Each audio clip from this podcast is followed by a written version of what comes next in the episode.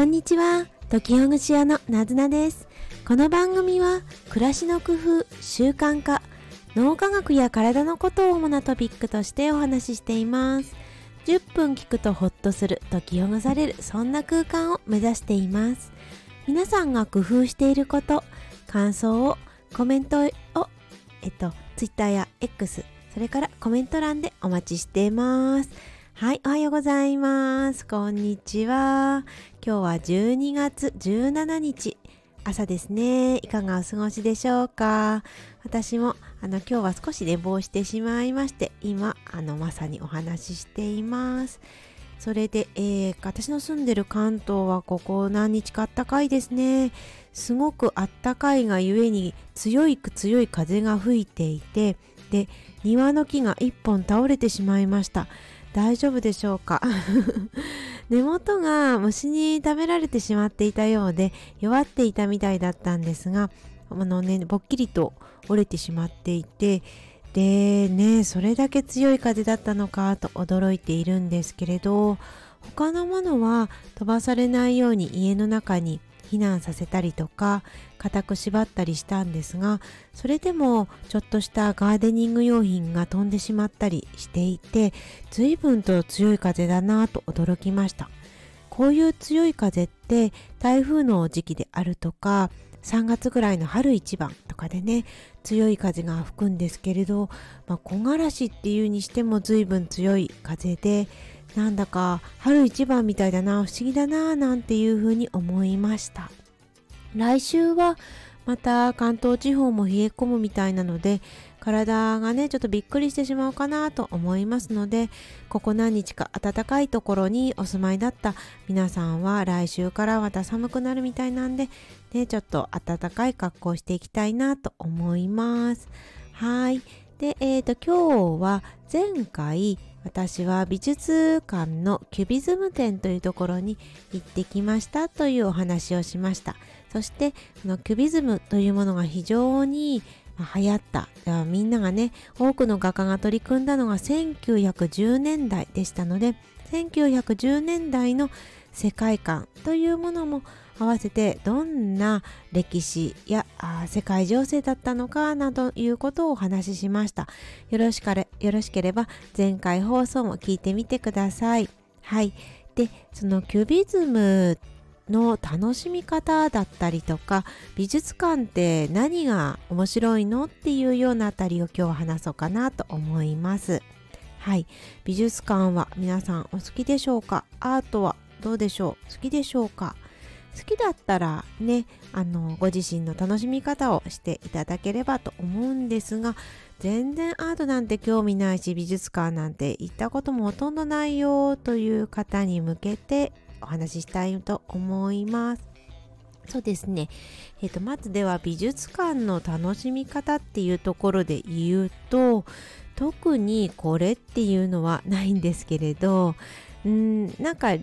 そうですね。例えば理解しようって思ってもいいと思いますしあなんか面白いものがあったら立ち止まってみよう。そこまでは別に一個一個見ないで好きなように縦横無尽に歩いててあいいなって思うのをゆっくり見ようっていうのもありだと思います。で理解しようと思っても分かんないから意味分かんないから面白くないよっていうのも全然ありなんですけどでも面白くないからつまんないなってなってしまうとちょっとね寂しいのでじゃあこの人どうしてそんなことを考えたのかなっていうのが解説のところに書いてあるかもしれないしまあ意味がわからないけど特に意味を捉えなくてもいいかもしれないですよね。意味は捉えないけどじゃあこの色ってなんか好きかな？別に好きじゃないかな？この形って好きかな？好きじゃないかな？自分の部屋に飾るんだったら結構いいかなちょっといまいちかななんていうふうなことを考えてもいいかもしれないですね。で、えっ、ー、と、一個ずつ見ていくっていうよりは、私自身はさっきちょっとお話しした、どんどんあの、早足で歩いていって、それで気になったもの、目になんか止まったものっていうものをゆっくり見るっていう見方をしてます。そうすると、うん、なんか頭で考えるっていうよりは、心とか体で受け止めるっていう感じがしてくるので、ので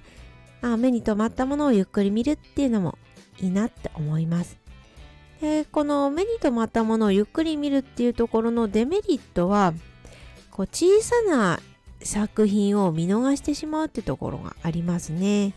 ですので大きく大きな作品で迫力があって目に留まったものっていうものを見やすくなるので小さめのスケッチであるとか小さなサイズの作品っていうものはあの、ね、後で時間があればちょっとゆっくりめに見るっていうのもいいかなというふうに私は思います。それと、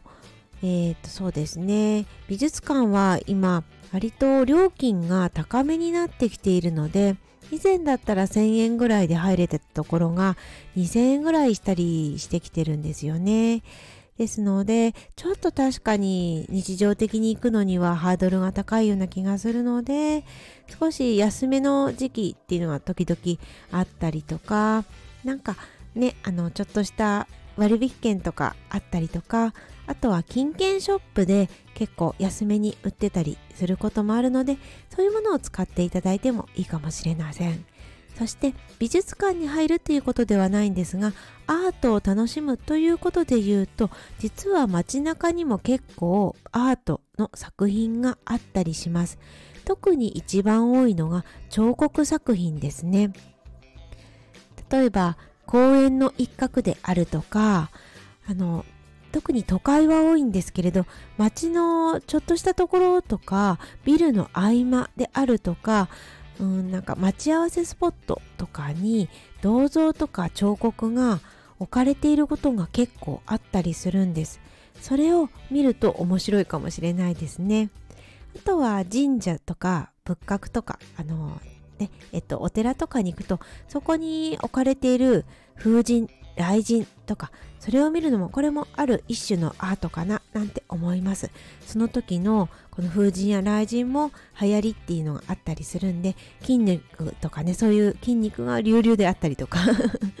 あとはもっとなんかすごく柔らかい感じであるとかそういったものを見るのもいいかもしれませんね。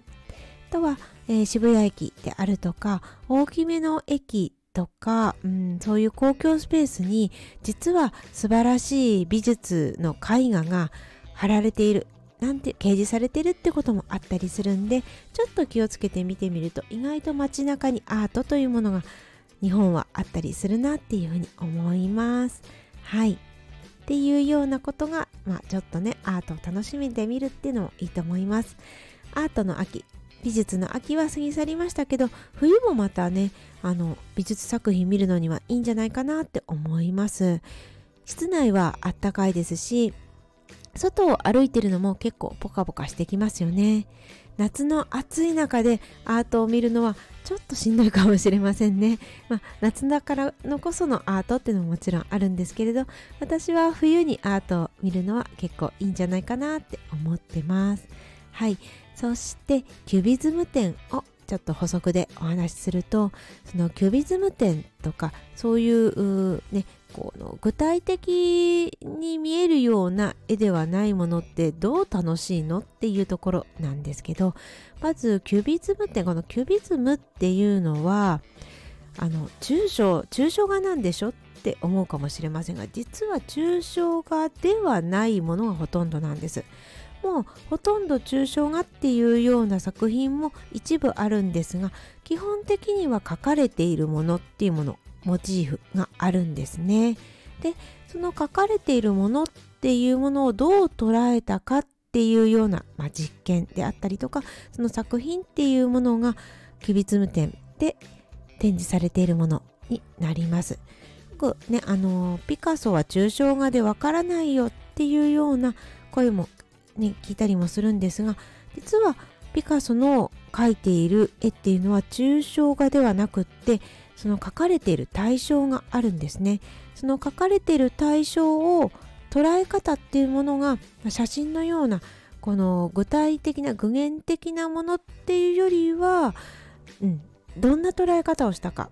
ね、あのこちらから見たものと違う角度から見たものを合体させてるっていうようなものもありますしキュビズムのようにそのキューブという形で捉えてそれを表したらどうなるんだろうなんていうような表現方法もあったりします。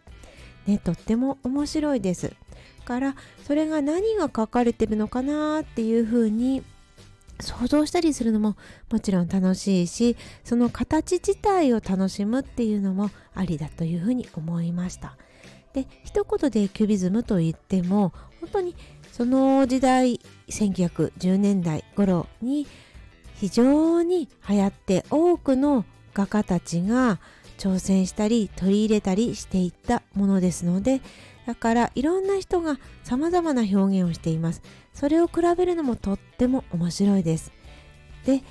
様々なね色っていうものも感じられるしそうピカソやブラックが取り組んだ頃っていうものは色を少し排除してって制限してって茶色っぽい色っていうものばかりが残っているようなんですがその後でいやいや色も取り入れていこうよっていう人たちもいますから非常にカラフルなタイプのキュビズム。もあったりするんですよね。本当に楽しいなっていうふうに思います。そしてね、あの、行ってみて楽しくなかったとしても、でもその中で、その時は楽しくないって思っても、実は何日か後、何年か後っていうところで、何か心の中に影響っていうものはされていくかもしれません。これが美術のね面白いところで映画や、ね、他のものもそうだとは思うんですがその時にこうだっていうふうに思わなかったとしても後になってあこれってこっちとの比較するとこういうことだったのかななんていうふうに思ってきたりするんですね。ね本当に素晴らしいものっていうものは時の経過を経てもまだなお評価されている大事だなって思われているものなんですよね。そういう多くの人に長い時間を経てもいいなって思われているものってすぐには理解できないものもあるけどだけど人生の長い中で私たちの心に